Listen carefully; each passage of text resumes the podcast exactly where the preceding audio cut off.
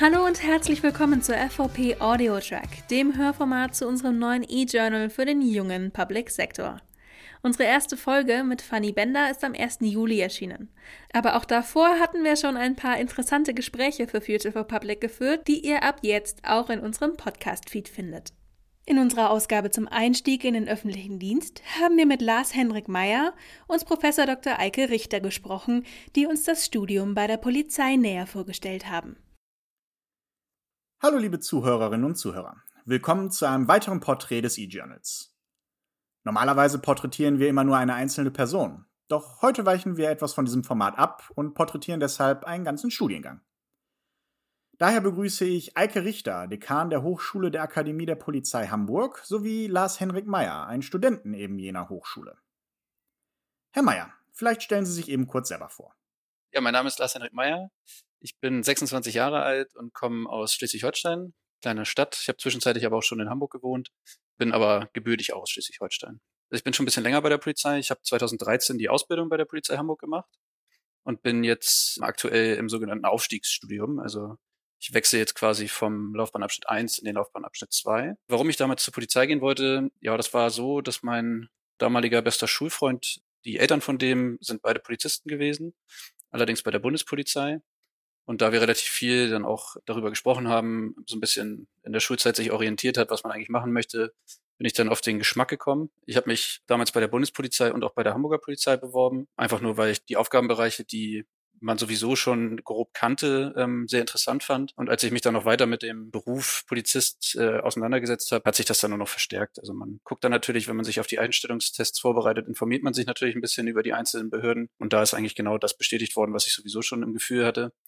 Und für mich war eigentlich von Anfang an auch klar, dass ich jetzt keinen klassischen Job in einem Büro oder sowas machen möchte, sondern dass ich halt gerne auch ja ein bisschen aktiver ähm, im Berufsalltag sein will. Und da ist der Polizeiberuf, glaube ich, ganz gut für gemacht. Was hat Sie motiviert, Polizist zu werden? Was macht aus Ihrer Sicht einen guten Polizisten aus?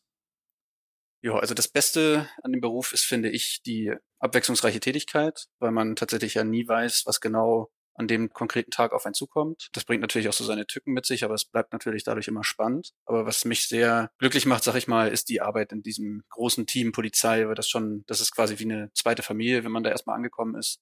Ähm, das ist schon was sehr Besonderes. Ich habe natürlich keine Erfahrung aus der freien Wirtschaft, aber das ist schon sehr, sehr, sehr, sehr familiär, gerade in der eigenen Dienstgruppe oder an der eigenen Wache, wo man dann arbeitet. Das ist so genau der Zusammenhalt unter den Kollegen schon eine große Motivation, um jeden Tag den Dienst zu verrichten.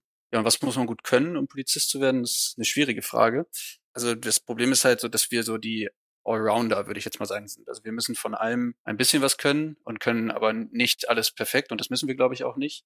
Ähm, aber wir arbeiten natürlich in den verschiedensten Tätigkeitsfeldern, ob es nun unsere originäre Zuständigkeit ist, für die wir konkret da sind, also Strafverfolgung oder Gefahrenabwehr, oder auch, wenn wir subsidiär jetzt für andere Behörden, die vielleicht am Wochenende nicht arbeiten, tätig werden, da muss man sich natürlich auch zumindest grob auskennen, dass man im ersten Angriff, sag ich mal, sicher agieren kann. Aber man kann natürlich nicht in allen Materien, ich sag mal, tiefgreifend ausgebildet sein. Also man sollte relativ flexibel sein in seinem, in seinem Denken und in dem, was man so kann. Und ähm, natürlich ist auch die körperliche Fitness einigermaßen wichtig. Und dann halt so der Zusammenspiel zwischen dem Wissen und wenn man es dann auch körperlich durchsetzen muss. Ne? Also ein guter, gutes Zusammenspiel zwischen Körper und Kopf, würde ich mal sagen.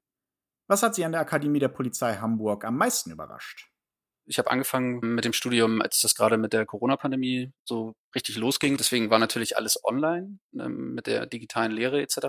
Das heißt, so das klassische Studentenleben, wie man sich das vielleicht vorstellt, ähm, habe ich jetzt leider nicht so erleben können, zumindest bis jetzt noch nicht. Also was mich am meisten überrascht hat, ist tatsächlich der Umfang des Stoffes, den wir gelehrt bekommen. Also jetzt nicht in dem einzelnen Fach an sich, sondern welche Breite an, an Fächern an der Veranstaltung wir tatsächlich geboten bekommen. Das geht ja über Psychologie, Soziologie, über die Rechtswissenschaften bis hin zur Informatik. Also das ist wirklich ein breites Spektrum, was wir da abdecken. Und das ist, finde, also mich hat es tatsächlich überrascht, dass es dann so weitgreifend ist. Hatten Sie während des Studiums ein besonderes Erlebnis, von dem Sie uns vielleicht gerne erzählen wollen? Ja, das ist tatsächlich schwierig. Also ich habe auch drüber nachgedacht. Wir haben tatsächlich, also ich glaube, ich war zu 95 Prozent des Studiums jetzt im Homeoffice sozusagen und ähm, bin tatsächlich nur für die Prüfungen oder für ganz ausgewählte Veranstaltungen einmal in die Akademie gefahren. Deswegen so ein richtiges großes Erlebnis gab es eigentlich nicht. Das Schönste fand ich bis jetzt eigentlich die kleine Einführungsveranstaltung quasi, die wir haben, dass man da einmal die ganzen Kollegen, mit denen ich jetzt zusammen in der Studiengruppe bin, dass man die noch mal einmal gesehen hat. Einige Gesichter kannte man halt auch schon und wir haben halt alle zusammen dieses neue Kapitel Aufstiegsstudium quasi zusammen begonnen und das war ganz schön, dass man sich da noch mal ein bisschen austauschen konnte und auch alte Gesichter noch mal wieder gesehen hat. Aber so ein ganz konkretes Erlebnis kann ich Ihnen jetzt leider nicht berichten. Herr Mayer, wie verarbeiten Sie besonders anspruchsvolle oder stressige Einsätze? Was machen Sie in Ihrer Freizeit, um abzuschalten? Ja, also auf jeden Fall viel sprechen. Also gerade wenn man jetzt ähm, im Einsatz, sag ich mal, ist, dann ist es immer wichtig, dass man über belastende Ereignisse und sowas viel redet. Und das wird bei der Polizei mittlerweile, also ich weiß natürlich nicht, wie es früher war, aber in der heutigen Polizei, sag ich mal, wird es auch viel gelebt, dass man viel Sachen nachbereitet, darüber spricht. Ähm, und dann ist es aber, glaube ich, ein ganz individueller Prozess, wie man Sachen dann tatsächlich verarbeitet oder was man macht, um zur Ruhe zu kommen. Ich gehe zum Beispiel sehr gerne raus. Ich bin Angler, das heißt, äh, wenn ich jetzt einen ganz stressigen Tag hatte, dann nehme ich mir meine Angelsachen und setze mich irgendwie an den See und äh, genieße die Natur und entspanne dann dabei ein bisschen. Aber das damit spreche ich mit Sicherheit nicht für jeden. Das ist also, wie gesagt, sehr individuell. Wie werden Sie vor allem speziell in Hamburg auf diese belastenden Einsätze vorbereitet? Wie sieht die Nachsorge aus? Wir haben im Studium unter anderem theoretisch Lehrveranstaltungen im Fach Psychologie. Das heißt, man wird zumindest äh, theoretisch auch, kriegt man die Grundlagen gelehrt, was so die menschliche Psyche angeht. Das hilft natürlich so für den theoretischen Background. Dann machen wir in der Berufspraxis im Studium ähm, ganz viel Szenarientraining und versuchen so praxisnah wie möglich, das ist natürlich immer schwierig, die Realität dann tatsächlich abzubilden. Aber wir versuchen zumindest so, ich sag mal, Standardszenarien durchzuspielen und ähm, zumindest schon mal uns darauf vorzubereiten. Einfach nur, dass man dann, wenn man in die Praxis geht, dass zumindest weiß, was grob gemacht werden soll. Ne? Am besten wäre es natürlich, wenn man das so stark verinnerlicht, wie zum Beispiel jetzt in der Schießausbildung, die wir während des Studiums genießen, dass man also dass, dass das so Automatismen werden, sag ich mal, und dass, dass man sich dann in Stresssituationen darauf verlassen kann, dass es dann funktioniert, so wie man es gelernt hat. Und was mir auch persönlich immer geholfen hat, ist, wie gesagt, die Kommunikation. Es gibt bei der Polizei Notfallseelsorger. Ähm, das sind dann auch tatsächlich Psychologen, die ähm, in Ausnahmefällen quasi ähm, uns als Kollegen zur Seite gestellt werden.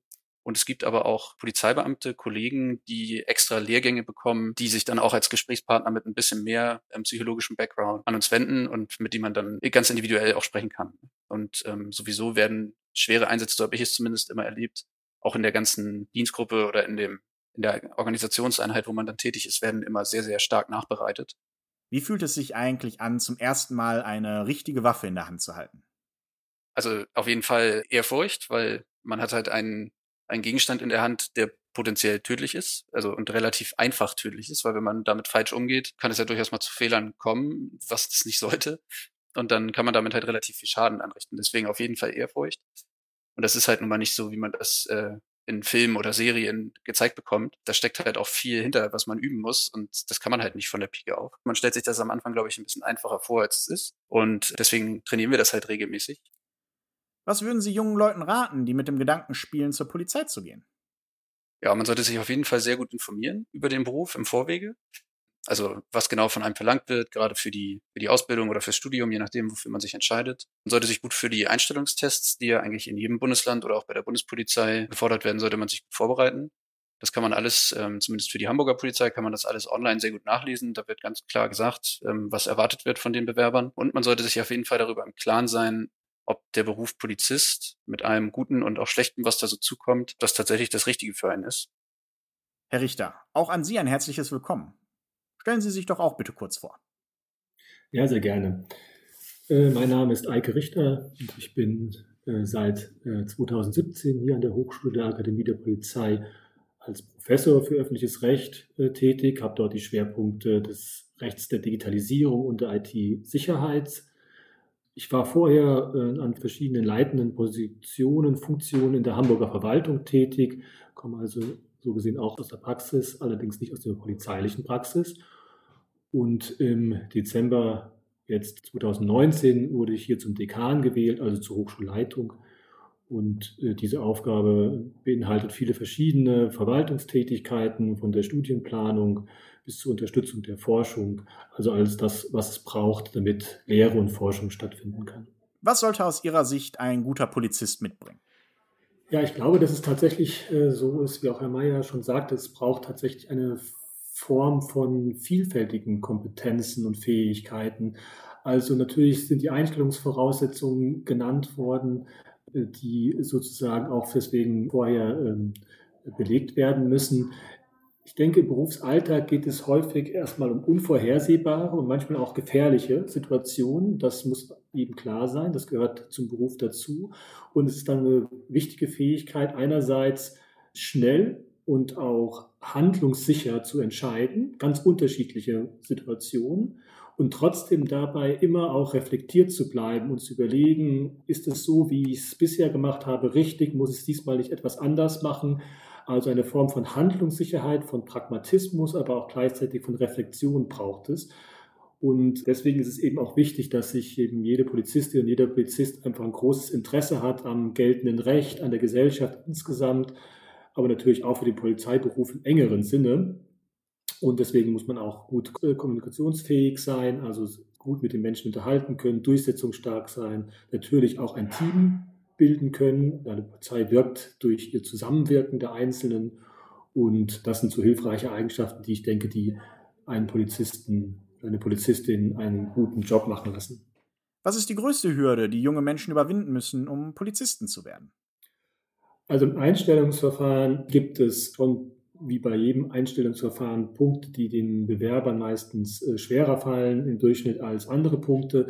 Also es werden ja Allgemeinwissenspunkte abgefragt, es werden allgemeine Kompetenzen abgefragt, natürlich wie eine sichere Verwendung von äh, Wort und Sprache zum Beispiel, aber es gibt natürlich auch sportliche Leistungen, die gebracht werden müssen und ein gewisses Grundverständnis für die Aufgabe der Polizei im Staat, die ja eine dienende Funktion ist, äh, nämlich für die Gemeinschaft, für die Gesellschaft insgesamt eine wichtige Funktion übernimmt. Das wird, glaube ich, in verschiedenen Formen auch abgefragt und ist natürlich erstmal die Einstiegshürde. Ich glaube dann im Studium selber nehme ich es wahr, dass es schon für die einen oder anderen eine Herausforderung sein kann, die gerade die theoretischen Inhalte auch äh, zu bewältigen und auch ähm, äh, mit gut abzuschließen. Insbesondere am Ende steht ja eine richtige Bachelorarbeit das ist ja das Schöne an unserer Ausbildung hier, dass wir in der Laufbahnabschnitt 2 eben ein Studium haben. Das heißt, man schließt mit einem Bachelorgrad ab und dazu muss man natürlich auch die Leistungen bringen. Haben Sie in den letzten Jahren Veränderungen bei Ihren Studierenden feststellen können? Gibt es Ihrer Meinung nach den einen Polizisten? Ich glaube, die typische Polizistin, die typischen Polizisten gibt es zu dem Zeitpunkt, wo man sich dafür entscheidet, bei uns zu studieren und äh, den Beruf anzustreben, glaube ich nicht. Es gibt, glaube ich, so bestimmte Eigenschaften, die die Menschen mit Polizei verbinden und deswegen auch dazu bringen, sich hier zu bewerben. Allerdings glaube ich, dass man nicht davon von typischen reden kann. Was ein bisschen wir feststellen, ist, dass die Menschen, jungen Menschen zu uns kommen, andere Vorstellungen haben vom Beruf, von dem Sinn der Arbeit, vom Miteinander, als das noch wirklich äh, zwei, drei Generationen davor sind, die in der Polizeipraxis tätig sind. Also da gibt es deutliche Unterschiede ähm, äh, glaube ich, in den Vorstellungen. Das ist aber eine, keine polizeispezifische oder studiumsspezifische Sache jetzt von uns, sondern, glaube ich, eine gesellschaftliche Wahrnehmung insgesamt. Müssen Polizisten eher generalistisch ausgebildet werden oder sehen Sie Gründe für eine spezialisiertere Ausbildung?